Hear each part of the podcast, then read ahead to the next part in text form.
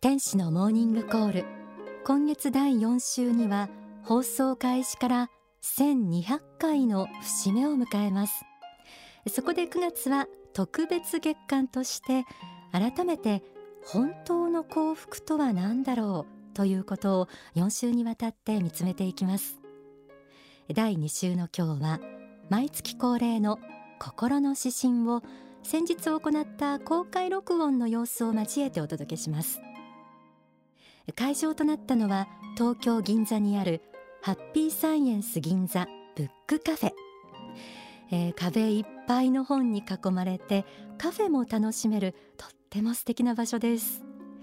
当日は銀座の大通りを見渡せる2階のカフェスペースにたくさんの方にお越しいただきました。いつも番組にお便りをくださるリスナーの方とお会いできたりしてとっても嬉しかったです。またライブとカフェタイムも設けたんです。ブックカフェおすすめのケーキと番組でご用意したお茶を会場の皆さんと一緒にいただきました。なお番組本編の収録はトークをしながら心の指針を読み解くという形にしました、えー、ちょうど1年前にも番組にご出演いただいた幸福の科学の布教師を作っている第一編集局の天雲直さんがトークゲストでした。さあその心の指針。9月号の月刊幸福の科学に掲載されているのはタイトル。名誉心と不動心です。では初めに朗読します。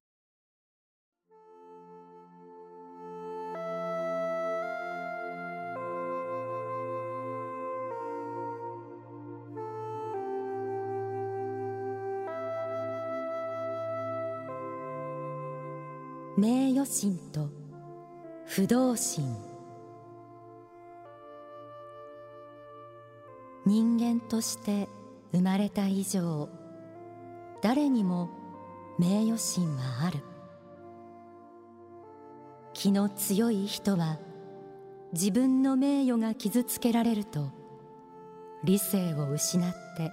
怒り狂う。徹底的に相手をやっつけるまで戦い続けることもある。気の弱い人は自己嫌悪に陥って自分はもうダメなんだと悲観し何もかもやる気を失って無意に日々を過ごしもっと自分の値打ちを下げてしまうこともある。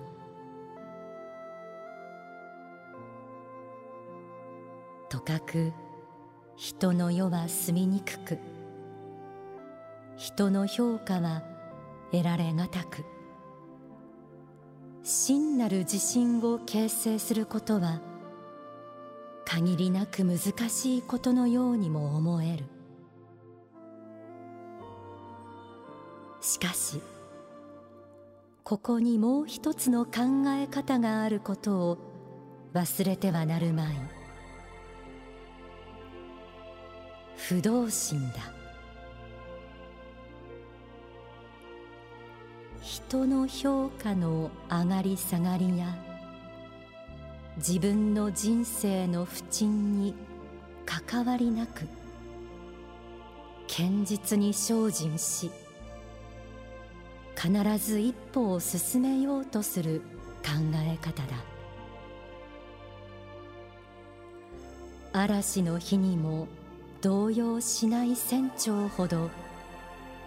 頼もしい存在はない。この内容を受けて天雲さんと共に読み解いていった公開録音のトークお聞きください。心の指針名誉心と不動心朗読いたしました。えー、皆さんの心にはこうどのように受け止められたでしょうかね。あの天雲さん早速ですけれども「名誉心と不動心」というタイトルで、はい、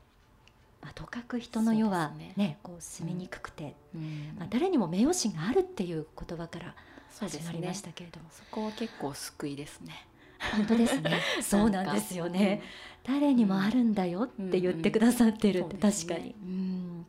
その後続いてですね、気の強い人パターン。気の弱い人パターン。出てきますが今お集まりいただいている皆様前半だという自覚のあるなかなか手挙げられないかな。どうですか？あ天久保さんが上がってる、はい、気の強い人はこう、まあ、抵抗する、ねうん、強く。天久保さんがこの可愛らしい、は いえーえー、見た目は関係ないあのお姿から、はい、気の強い方だと。徹底してやっつけちゃいますか、はい、なんかよくやってしまいますね。そうですか、うん、大抵大抵そういう時は、やっぱりこう心が揺れてる時ですよね。なんかもう、はい、心が揺れてる時にもう何かこう人から言われて揺れるじゃないですか、はい、そういう時にもう私は正しくて、うん、あの人が間違ってるんです。正直ですね。違いないと。私は正しくてあの人が間違ってるのに違いないと思うんですけど、まあ、そういう時ほどやっぱり自分が間違ってたりとか、うん、あとやっぱこう心が揺れてる時になんか決断することって、本当ろくなことがないんですよね。なるほど。なので本当にこうやっつけちゃう前に、もっと早く気づきたいなって本当いつもはい思いますね。だからこそこの不動心というのは効いてくるわけですね。はい、で、ね、きればそう揺れて、うん、あのとんでもない方向に行く前に不動心があったらなという感じで響いてくるんですね。うん、私はちなみにおっしゃる通りです。自分がすべて悪いんです。あれもこれも全部私の責任ですって背負ってしまう方ですね。日本人の多くの方のメンタリティーにこういうところがもしかしたら意外に多いかなというふうに、はいうん、ご謙遜される方がそうですね、どっちかというとやっぱり多いですし、なんかこう褒めても、はい、なんかこうすぐに、ね、いえいえ。そんなことはみたいな感じでこう受け取らない、はい、謙遜して受け取らない方も結構いらっしゃいます、ね、確かに私もちょっと前の自分はそうでしたね、うん、皆さんはどうでしょうか、うん、でも本当の謙遜ってなんだろうと思うと、うん、そういうことではないなってね、ね、思いますね、ですから今日のこの名誉心と不動心の全体を貫く、まあ、テーマを絞り出すとすれば、はい、もしかしたら相応の自信の形成とは、ということかなと思うんですが、いかがですか、はいとかく人の世は住みにくく、はい、人の評価は得られがたく、うん、真なる自信を形成することは限りなく難しいことのようにも思える、うん、やはりここでも難しいんだよって言ってくださってるんですね。うんうんうん、そうですね、この真なる自信の形成については、こうどういうものの考え方を持てば、はい、この真なる自信の形成につながるかとお考えですか、天狗さん。いや本当にでも自信がないんですっておっしゃる方ってすごく多いですよね、はい、やっぱ劣等感とか学歴コンプレックス。例えば外見へのコンプレックスとかあとはもう全部もうやっぱ人と比べてのあのコンプレックスですよね。うん、それで苦しんでる方はもう学生だけじゃなくて、まあ、年齢を重ねてもどうしてもやっぱ取れないって、うん、思う人はたくさんいるんですよね。やっぱりまあ、比較してる限りは、はい、まあ、やっぱりずずっとなんか辛いままと言いますか、うん、うん、なんか外部環境自分の中じゃなくてその外の環境が自分の幸せを決めちゃうんだと、うん、そういうふうにこう思ってるとやっぱとっても辛いですよね。確かに。キリがないし、そうですね、でなんかすごい些細なことなんですけど、はい、例えばですね誰かと映画を見に行ったとするじゃないですか、はい、それで私はものすごい感動したと、うん、でも一緒に行った人は全然つまんなかったと、うん、ででどうだった？ぶっちゃけつまんなかったよねって言われて なんか傷ついたりすることってたまにね、ええ、あると思うんですよ。いや、はい、私すごい感動したけどなみたいな。水を刺されたような。ででもそういう時にもですねなんていうか自分が心底感動したこととか、うん、自分が心底本当だって思ったことは自分で自分をこう否定しない、うん、ようにした方がとっても幸福だと思うんですね。でもちろん相手を否定するわけじゃないんですけど、えー、うん、なので環境とかその誰かの言葉で自分のこう幸せがですねこうきつい言葉だとこう蹂躙されると言いますかなんていうかこう支配されちゃうっていうふうに考えるとすごく辛くなってしまうので、うん、だからそこは脱出した方がいいなって思いますし、うん、でも今言っていただいたように、自分がどう思い自分がどう感じたか、うん、周りの人がどんなにマイナスの評価を下してとしても自分はこれが本当に愛せる世界なんだとか、うん、これが愛おしいんだって思う気持ちって、うん、比較とかを超越してまた光り輝く思いだなというのは思いますね。うん。真なる自信の形成皆さんはどのようにね、されてるでしょうかね。そうですね、なんか私もそのやっぱどこまで行っても確かに、はい、あの未知なる仕事が降ってきたりとか、はい、なんて言いますか未知なるその経験に飛び込んでいく限り、はい、できないことの方が多いですもんね、えー、できないことの方が多いし、自信がないことの方が圧倒的に世の中には多分多いと思うんですよね。うん、自信ってなかなか持てないもんなんですけど、うん、でも私もある時開き直った時がありまして、なんか自分で作らないと一生自信って持てないのかもしれないって思ったことがありましていくら褒められても、はい、それをこう信じられなかったりとか、はい、その人から評価を受けても受けているのにこう自信が持てないっていう場合、そういう時はやっぱり本当に自分で自分を認められるような、うん、なんか自分で自分を尊敬できるような何か経験を作ったりとか、はい、なんか例えばですけど何かその毎朝まるをするとかですね。私はそのまるをするっていうのを1年続けたぞとそういうのがあるとある意味こう自分で自分をこう尊敬できるというかなんかあこの人頑張ったなってあのちょっと離れて自分のことをこう見れたりとか、はい、そういうのが溜まってくると何ていうか自信になってきてで何か成果が出た時にあこれだけやったからかな。じゃあこれぐらいの評価は受け止めてもいいのかしらっていう感じで、こう蓄積がどんと溜まっていくような。はい、それが一つこう自分で自信を作るっていうことの方法、はい、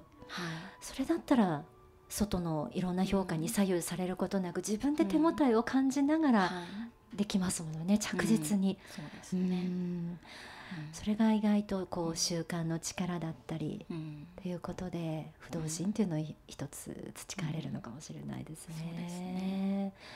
でもこう自分で自信を作り上げていくというのも一つどんな方にもできる方法だとは思うんですけれども、あとはこう霊的視点ですとか、はい、仏法真理の観点から言える、そのアプローチって何かあるでしょうか、はい、うん、そうですね。で結構その巷にも、まあ、本屋さんとか行けばですね、その劣等感とかですねその自信を作るとかなんかぶれない人になるとか、まあ、すごくやっぱ本たくさん出てるんですよね。ね。出てるんですけど、やっぱその本巷の本とやっぱ心理が圧倒的に違うところがあって、はい、やっぱそれはやっぱり神神仏の視点があるかどうかっていうところが一番違うんですよね。でやっぱり自分をこう肉体だと思っていると何て言うかこの世の数十年の人生しかありませんので、やっぱそこでもらう評価があの自分の評価なんですけど、はい、あの世を信じてるとそのあの世に行った時に神様から褒めてもらえますので、うん、そこの評価が本当の評価だなって思ってたらじゃあ神様に褒めてもらうにはどういうふうにしたらいいのかなとかですね、はい、うん、考えられるのでそこが全然違うし、うん、すごい公平に見てくださってるのが神様だと思うんですよね。はい、で、うん、自分でもわからないような自分の悪いところといいところ両方知ってて、はい、完全に知ってるんですよ。うん、でいいところを確実に公平に褒めてくださるのが神様だと思っています。なるほど、うん、なのでそれを信じてると、それをちゃんとこう自信にできる。うん、うん。こうだんだん名誉心と不動心という今日のテーマ、名誉心というのは誰にもあるっていうスタート地点があってでこれをなくそうとするっていうあの、うん、あがきではなく、はい、自尊心というものは自信ということにも言い換えられて、その自信を作るアプローチというのが、あの宗教的に言うと今のお話のような感じになると。そして心の指針ではそれを一つには不動心という言葉で表現している部分がありました、うん、まさしく天雲さんのお話にあったように人の評価の上がり下がりには関係なく堅実にこう精進する、うん、必ず一歩進めようとするこの考え方が、うん、まさしく今分かりやすくお話しいただいた部分と重なるなと思って聞かせていただきました。ではですねここで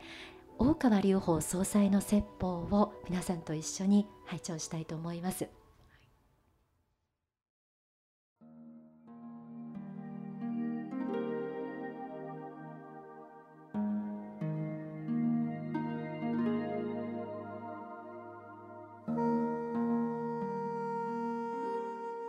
不動心という本を書いたこともあります。どんな時にも揺れない心を持ちなさいと。氷山のようにですね海面下にどっしりしたものを持ちなさいと。そういう強さが必要ですというようなことも述べたと思います。いろんな難しい問題が出てきますのでその時に右往左往したり気分が高揚したり落ち込んだり神経質になったり泣いたり叫んだりいう人は多いですよ。人を見ると見苦しいと思いますが自分自身がそうなってもそれを止めることも変えることもできるもんじゃありません。そう簡単にはね。ただまあ心っていうのは一種の粘土みたいなもんですからどのように作ろうと思っているかによって形を取ったものとして現れてくるものです。粘土そのものには形はないんだけれども描いたものが器になったり皿になったり球になったりいろんな形になって現れてきます。だからこのようにしたいと思うものが粘土としての心を動かして新しい姿を作っていきます。ですから平常心というものも平常心を持とうと思えばそちらの方向に心というのは調教され導かれていくもんです。この平常心を保つのに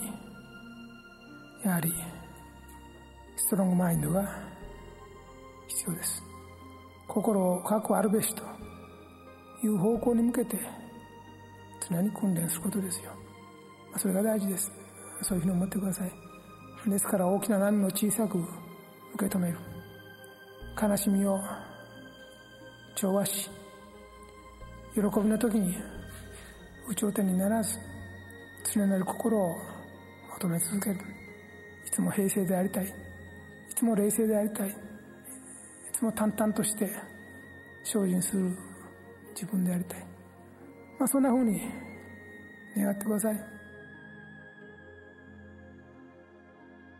お聞きいただいた説法は書籍ストロングマインドに収められています。月刊幸福の科学9月号の心の指針タイトルは名誉心と不動心、えー、こちらを天雲さんと一緒に読み解いてまいりましたが今日いかがでしたか？このお話として。そうですね、はい、改めてさっきの、えっと、大川総裁の法話